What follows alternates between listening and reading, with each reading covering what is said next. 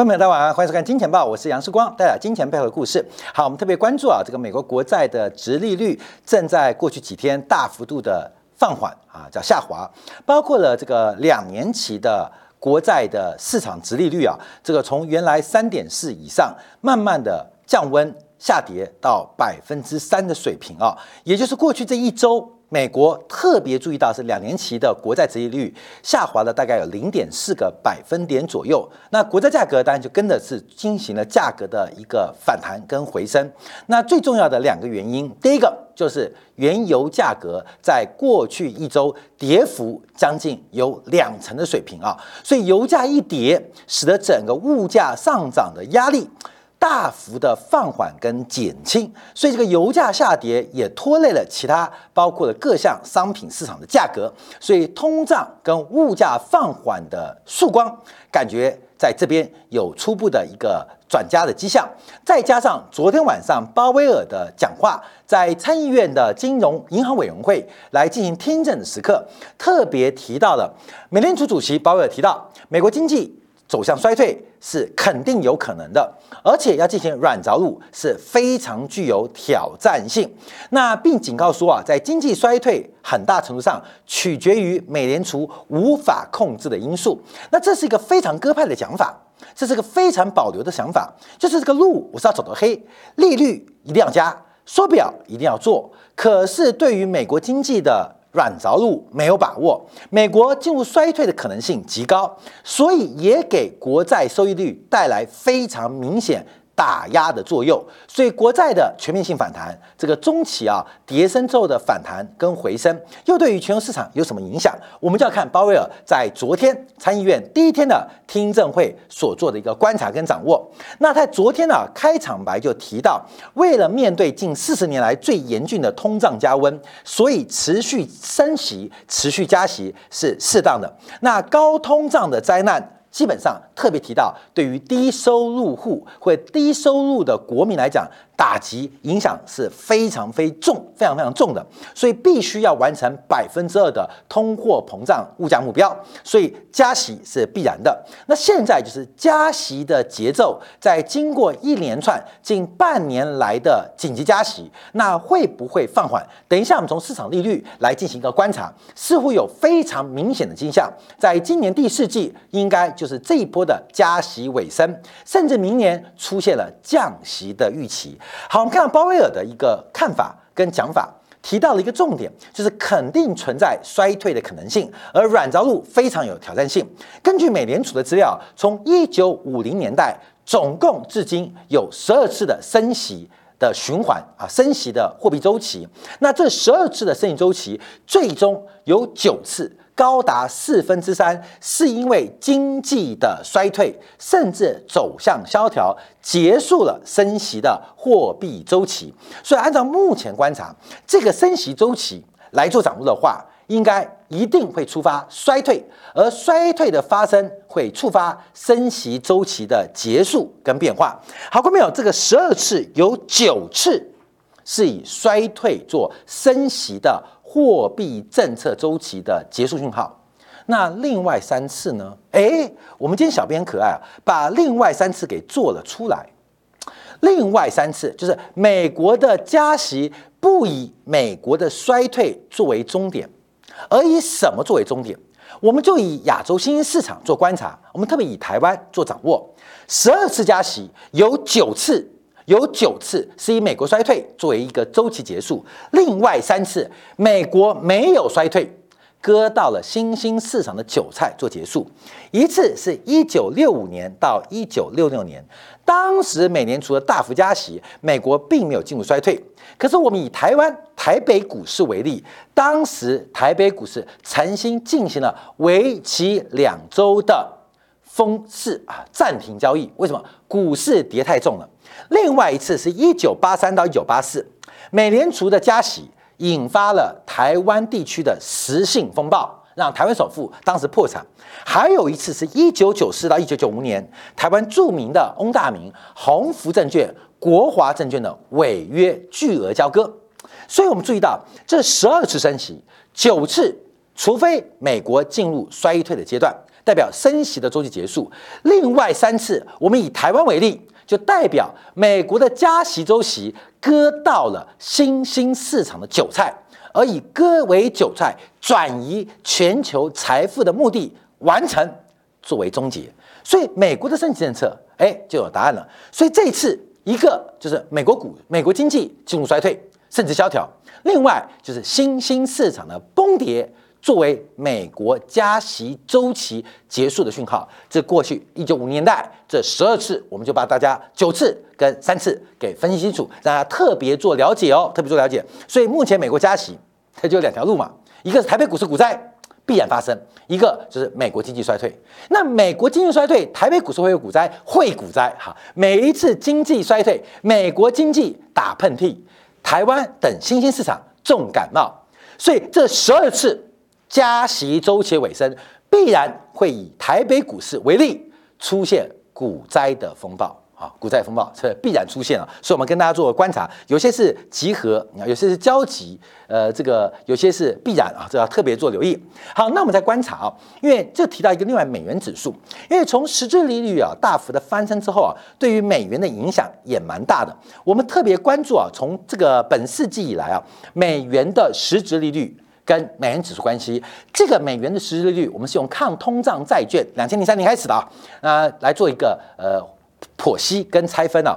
所以当实质利率一旦超过百分之零点五，对于美国经济的拖累就会显得非常非常的明显。所以这也是我们提供的一个背景资料。所以目前美国的实质利率已经来到百分之多少？零点六二。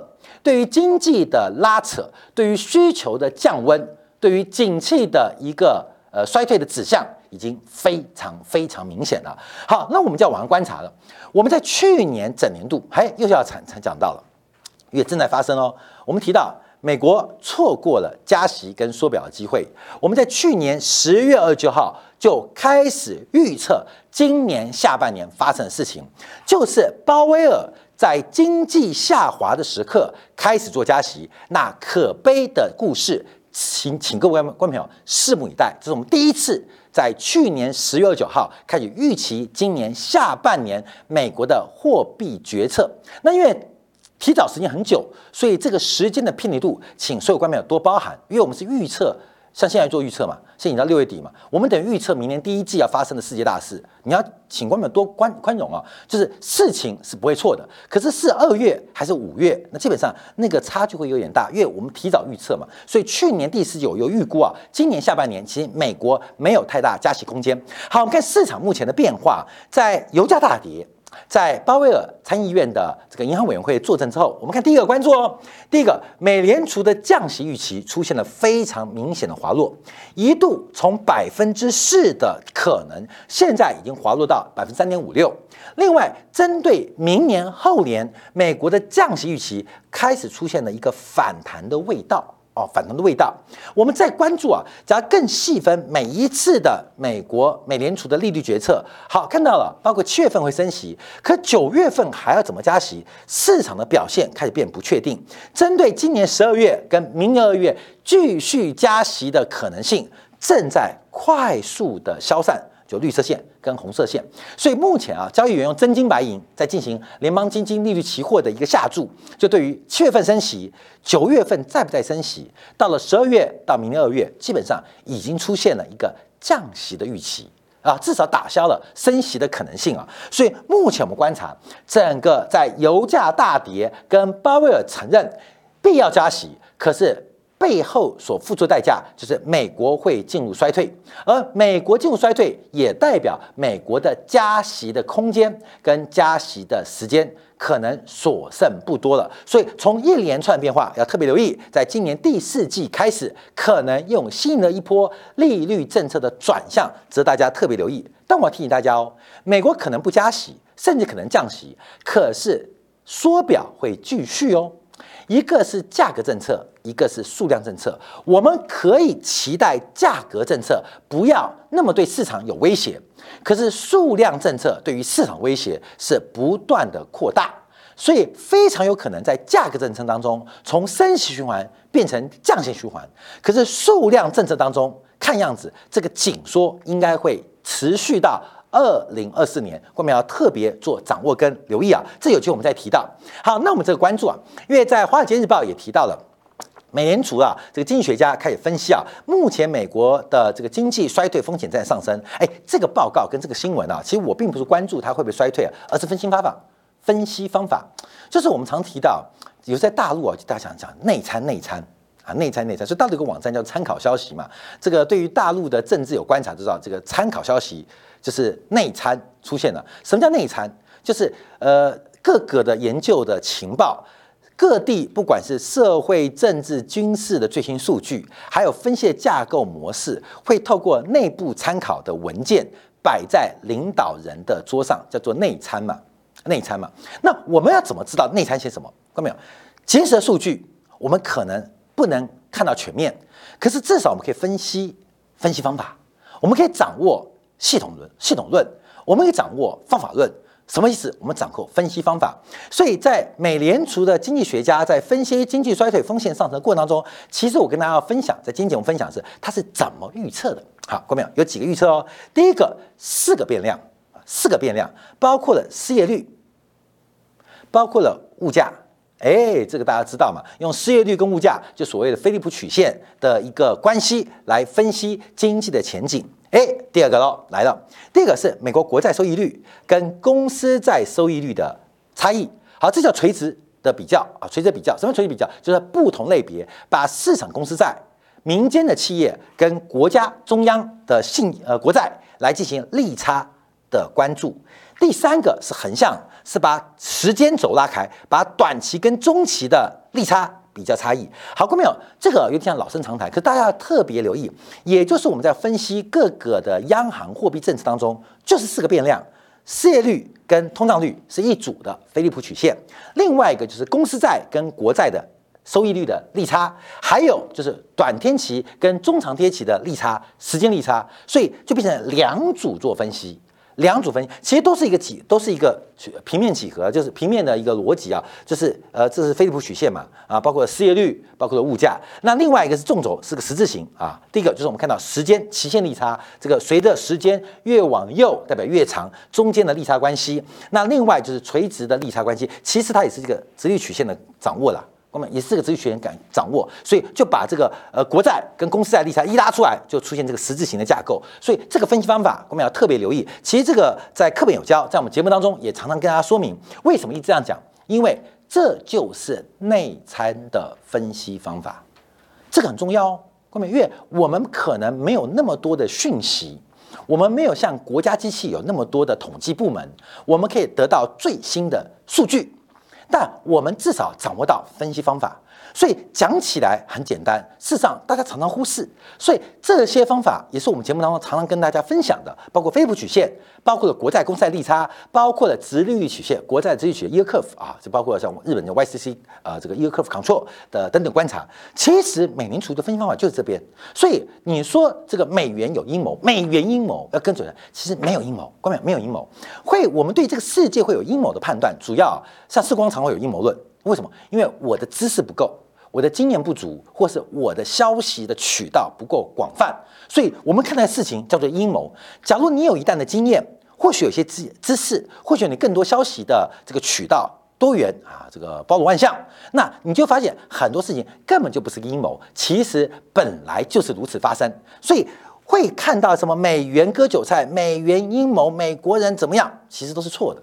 其实都错了，因为站在央行角度，包括了中国央行，包括日本央行，包括了马来西亚央行，其实在专业的领养当中，他们都知道。这个美国经济对于全球调整的影响跟变化，后面就这个四个因素跟大家做一个分享跟分析啊。好，那我们按照这个报告做观察啊。第一个，它是利用了这个呃美国经济的领先指标做掌握，同时啊，这四个变量之外啊，包括还加入了这个信心指标。按照目前收益率曲线跟利差关系，按照这个通货膨胀跟商业信心关系啊来做观察，目前美国衰退的风险仍然有，但不大。那另外叫做观察了，后面另外在在后在后面，只要利用通货膨胀跟商业周期来分析的话，那目前美国衰退周期就非常非常多。好，过没有？我们今天要分析方法，我觉得就是送你鱼竿，不是送你鱼啊。商业周期分析，商业周期分析有那么难吗？其实不难呢，就是我们讲的库存周期嘛。那库存周期可以从 PMI 看得出来嘛。所以我们之前不常常画那个库存周期图吗？大家还记得吗？库存就是还记得中国在最低最低，美国在下坡中，那欧元刚刚转下来。我们上次做这个就是那个库存周期图嘛。周期分析不难啊。所以事实上我们要分析经济没有难度啊，其实没有难度，经济没有你想象那么难复杂。复复杂分析市场的预测也没有那么难。当然，预测跟猜测，预测跟猜测，预测是有逻辑、有系统；猜测我们要带一下我们主观的几率跟期望值下去做判断。但预测跟猜测基本上对于我们的财富的。资产组合都会有很重要的帮助，尤其大家关心价格，要特别做留意。好，那我们就要观察两个数字。第一个，美联储现在碰到的问题，不单单是价格政策或数量政策，不管是通货膨胀还是利率变化，是沟通无效的问题。就是我们看到最新啊，美国 overnight RRP 啊，隔夜拆款利率，因为随着升息关系，目前的报酬率年化报酬是百分之一点五五。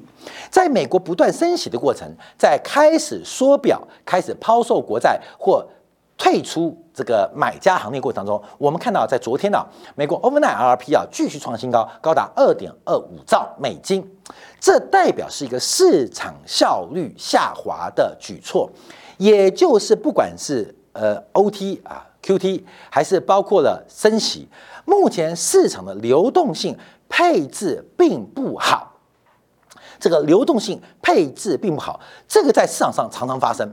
常常发生，譬如说啊，这个产地的大白菜崩盘了，高丽菜崩盘了，鸡蛋崩盘了，哎，香蕉崩盘了，哎，我们做消费者在台北就想买，可是买来的价格仍然没有觉得有崩盘的感觉，你懂吗？产地可能从八块跌到两块，可是我们在市场买是二十块变成十九块，为什么没有崩盘的感觉？为什么？因为这个市场的效率中间有很多的交易成本影响到市场价格的供需。这个大家常发生，如果说还有菜虫啊、米虫啊、果虫啊啊，我们常这种感觉。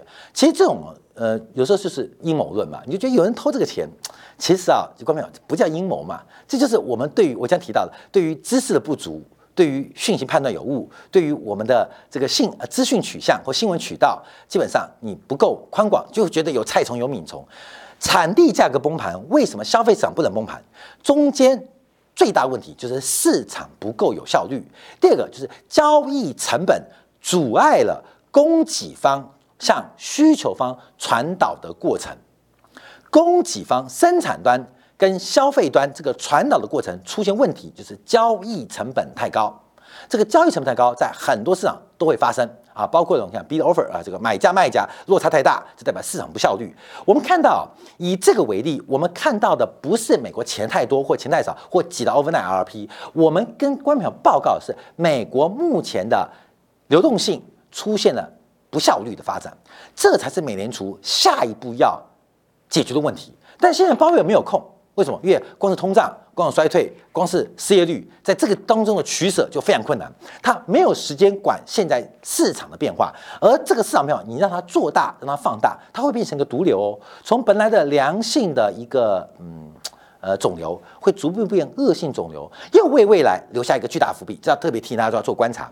好，另外我们按照美联储的逻辑啊，就我们看到这个两年期跟十年期国债利差变化，那持续是维持在几乎平价差。当然啊，在这两天油价大跌跟鲍威尔的讲话之后，这个利差开改变，越两年期国债收益率下滑的速度比十年期国债来得快，所以利差有扩大的变化。有扩大的变化，也就是市场正在反映预期后的预期变化啊，这个替大家做一个留意跟掌握。好，这是我们大家要特别做关注的。好，在这个时间点啊，我们最后一点时间提到，包括昨天啊，这个呃摩根大通啊宣布要裁减数百名的房贷部门员工。那这也不是第一家，这是大型的商业银行摩根大通。摩根是摩根家族嘛，大通就是洛克菲勒家族嘛，懂没懂意思吗？所以大家喜欢叫小摩，其实我觉得还是大摩，因为。它是美国最大嘛，摩根大 J.P. Morgan 嘛，基本上它是这个呃大通银行跟摩根家族嘛，两个大家族合资的嘛，这家族可多，后面还卡内基家族都在里面啊。那开始准备对于房地产放款部门开始做裁员，主要什么原因？就认为短期利率市场利率不容易放缓，而这种高不可攀的利率，你现在假如用这个利率借钱买房。你不是呆了，就是我傻了，你懂意思吗？消费者用这种利率去买房子，消费者一定是呆了，不然我借给你就是我傻了。那既然要阻止呆的客户进来，要阻止资金出现犯傻行为，把部门裁掉，那就拒绝做个防火墙嘛。我不要碰到阿呆的客户，我也不要做犯傻行为，把部门整个裁掉。好，各位要注意哦，因为这部分就认为整个房地产的转折已经发生，而这个风险破险部位正在快速扩大。那我们看三十年期的抵押贷款利率有百分之五点九八的，甚至有百分之六的，不断的攀高。它攀高不恐怖，而是攀高的速度很恐怖。这个上升不恐怖，下跌不恐怖，而是上涨的速度跟下跌速度猝不及防啊！所以我们看到它变成极大的压力。在这个时刻，我们要看到另外消息，就是马斯克。霸王中刚才提到啊，我们看到呃摩根斯丹利啊，把这个特斯拉目标价从一千三调降到一千二。我们常常啊，对于外资也会有误解啊，外资有阴谋论。现在特斯拉什么一千三、一千二，早就不到八百了啦，还在调降。好，各位朋友。目标价不重要，因为那是它的一个价格模型所算出来的。他们有个价格模型的导算，那中间用什么样的公式，用什么样的参数，我们不知道。可是重要的，为什么它调降目标价？主要的原因提到一个重点，就是特斯拉的加权平均资本 （WACC） 将从目前的百分之八点五增加到百分之九。好，我们今天节目一直讲分析方法，除了刚刚讲美联储的分析方法之外，我们看一下摩根大通调降特斯拉，可能是电动车好很不好都有可能，有可能是特斯拉手上的比特币崩盘而贬值。等等很多原因。可是摩根大通这些调降的原因，哎，这个原因跟大家与众不同哦，所以大家可能忽略，越看不懂。什么叫做平均加权平均资本。从八点五调高到百分之九，什么意思？好，观众朋友又来上一个财富财务管理的课啊。什么叫做财加权平均资本？我们之前跟大家报告过，资产负债表，资产负债表，哎，资产负债，资产来来来来，我们常讲资产负债表，资产，这是负债，资产是什么？追求报酬率，就是 return，就是资产报酬率 ROA，那。负债成本什么？就是 WACC，WACC，那什么意思呢？我们做任何决策，一定是资产报酬率大于我的加权平均资成本嘛，对吗？我这个资金成本一定要低于报酬率，这个生意才有利可图嘛。所以对于一家公司来讲，对于一个企业来讲，它第一个是追求资产报酬率的极大化。一个是追求它的加权平均成本、资金成本极小化，这两个事情都很重要。这边可能是产品开发、研发、行销、生产线业务，这边就是财务部门 CFO 所要做的事情。所以我们要观察这两个关系。现在分析特斯拉，我们先假设它的资产报酬率不变，资产报酬率不变。可是现在面对问题，摩根士丹利提到了是它的。加权的平均资金成本正在往上走高，正在往上走高，这代表什么意思呢？我们就要把这个加权平均资本来做观察，一个是资产端，一个是负债端啊。这个上一节简单的会计，这方面对我们个人也很有帮助啊。那资产端就是钱用去哪里，可能是投资型销投资型的资产啊，就是可能呃买些生产工具，也有可能是消费型的资产。或消费型的行为，有可能是现金存在啊，那是流动性的问题，流动性的去偏好。那我们先讨论是负债端哦，因为钱的去处是资产，那钱怎么来的是负债端，负债端又分成两块，一个叫做外部融资，一个叫做内部融资。什么叫做外部融资？就是向外去借，内部融资就是自己。找钱，自己的钱。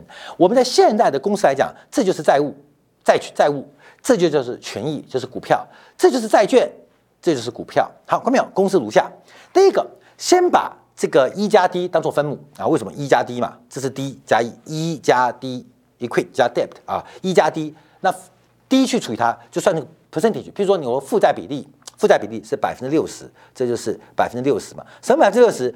因为一加 D 会等于 A 啦，因为资产负债表 A 会等于 L 啦，对不对？你懂意思吗？所以一加 D 会等于 A 嘛，所以我们不要管 A，我们就一加 D 就代表总资产或是总负债端它的比例好，就六十 percent。好，各位，我们这边做一下。好，各位朋友，第一，这个负债端外部负债债券，它可能是六十 percent。那乘以什么呢？乘以它的利息费用，这肯定是利率哦。这个利息啊，可能可以用国债收益率做判断，也可以做市场呃公司债的利率做判断，可能是百分之十。好，百分之十，要再乘以一个什么税盾效果？为什么？因为这是费用，利息叫做费用，费用的增加会成为进项的成本，进项成本提高会降低所得，所以费用提高。税率会减少，产生叫做税盾效果，所以乘以一减 T，好，我们就这个成本，我们这先不管它好不好？不然的话不好算。好，那再看一下权益成本，权益成本，权益就是股票了，股票的成本就是一除以一加 D，这是个比例。那刚前面是六十，那这边就一定四十 percent 嘛，就四十 percent 嘛。那股票的成本怎么算？后面有 CPM 模型、APD 模型等等，我们简单来讲就是本一比。我们简单讲，用本益比，市场给的本益比。那本益比算，假如是二十倍的本益比，那就是百分之五哦，看没有？就百分之五，为什么？就是二十分之一嘛，就是百分之五。二十倍的概念，就是投资人愿意用二十倍买买这股票。第一个就是二十年后回收，第二个它的概念是百分之五的期待报酬。假如是五十倍的本益比，那么那就会算了吗？是多少？是百分之二。所以本益比越高，代表它的融资成本，特别是股票的融资成本越低。大家听懂了吗？所以为什么上老板啊或政府啊都希望市盈率越高越好？因为市盈率越高，从二十倍变成五十倍，那就是讲故事嘛，编梦嘛。你的融资成本，股权的融资成本就会从百分之五降到百分之二。观众懂意思吗？好，我们这边来讲，我们就算是百分之，嗯，应该会比例高，算百分之二十。好，各位来，哎，那答案就出来了。所以百分之六十乘以百分之十会多少？是等于百分之六，加上多少？百分之四十乘以百分之二十是百分之八，这两个加起来就会等于多少？百分之十四。所以这家公司的加权平均资本，它就是百分之十四。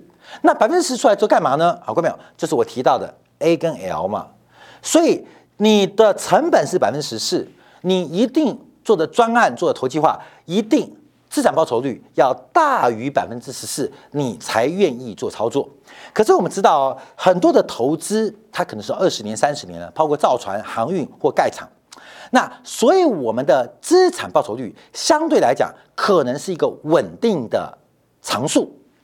现在在利率周期变化，就代表这是投资周期哦，这是商业周期哦，所以资产周期跟负债周期它不匹配。资产的周期可能是五年、十五年、二十年一个循环，可是负债周期随着官方政策循变化，可能是两年、三年、五年一个循环，它本身不匹配。本身不匹配，可是这个是动态的，而这个可能是相对静态的，就会产生企业的风险。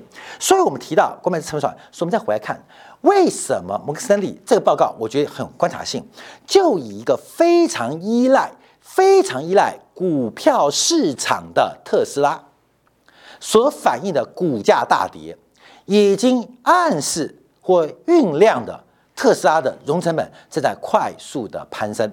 正在快速的攀升，所以在它的整个资产负债表的处理，在它经营的过程当中，就产生极大的压力。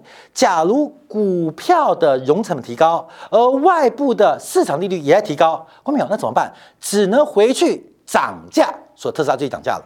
为什么？因为你的加权平均资本资本成本正在提高，你的 ROA 资产报酬率要高过这个加权平均资本，才有有利可图嘛。那最快最简单方法就是涨价。那能不能顺利涨价，就变成一个大问题。所以目前企业最大的风险就是我们提到的戴维斯双击。随着市盈率泡沫的结束，股权的融资成本正在快速的攀升。随着美国加息周期的进当中，债务外部债务的冲成本也在提高。可是 ROA 不仅不会上升，碰到了景气衰退跟萧条，EPS 会下滑，会形成了资产报酬率低于负债成本的恶劣关系。这就是我们已经提到，在第三季或第四季即将会发生的鬼故事啊，分享给所有的观众朋友。好，感谢大家收看，我们明天同一时间继续跟大家再会。稍后我们在这个精彩部分，我们继续追新追踪啊，这个油价啊，这个怪事特别多啊，每年都有。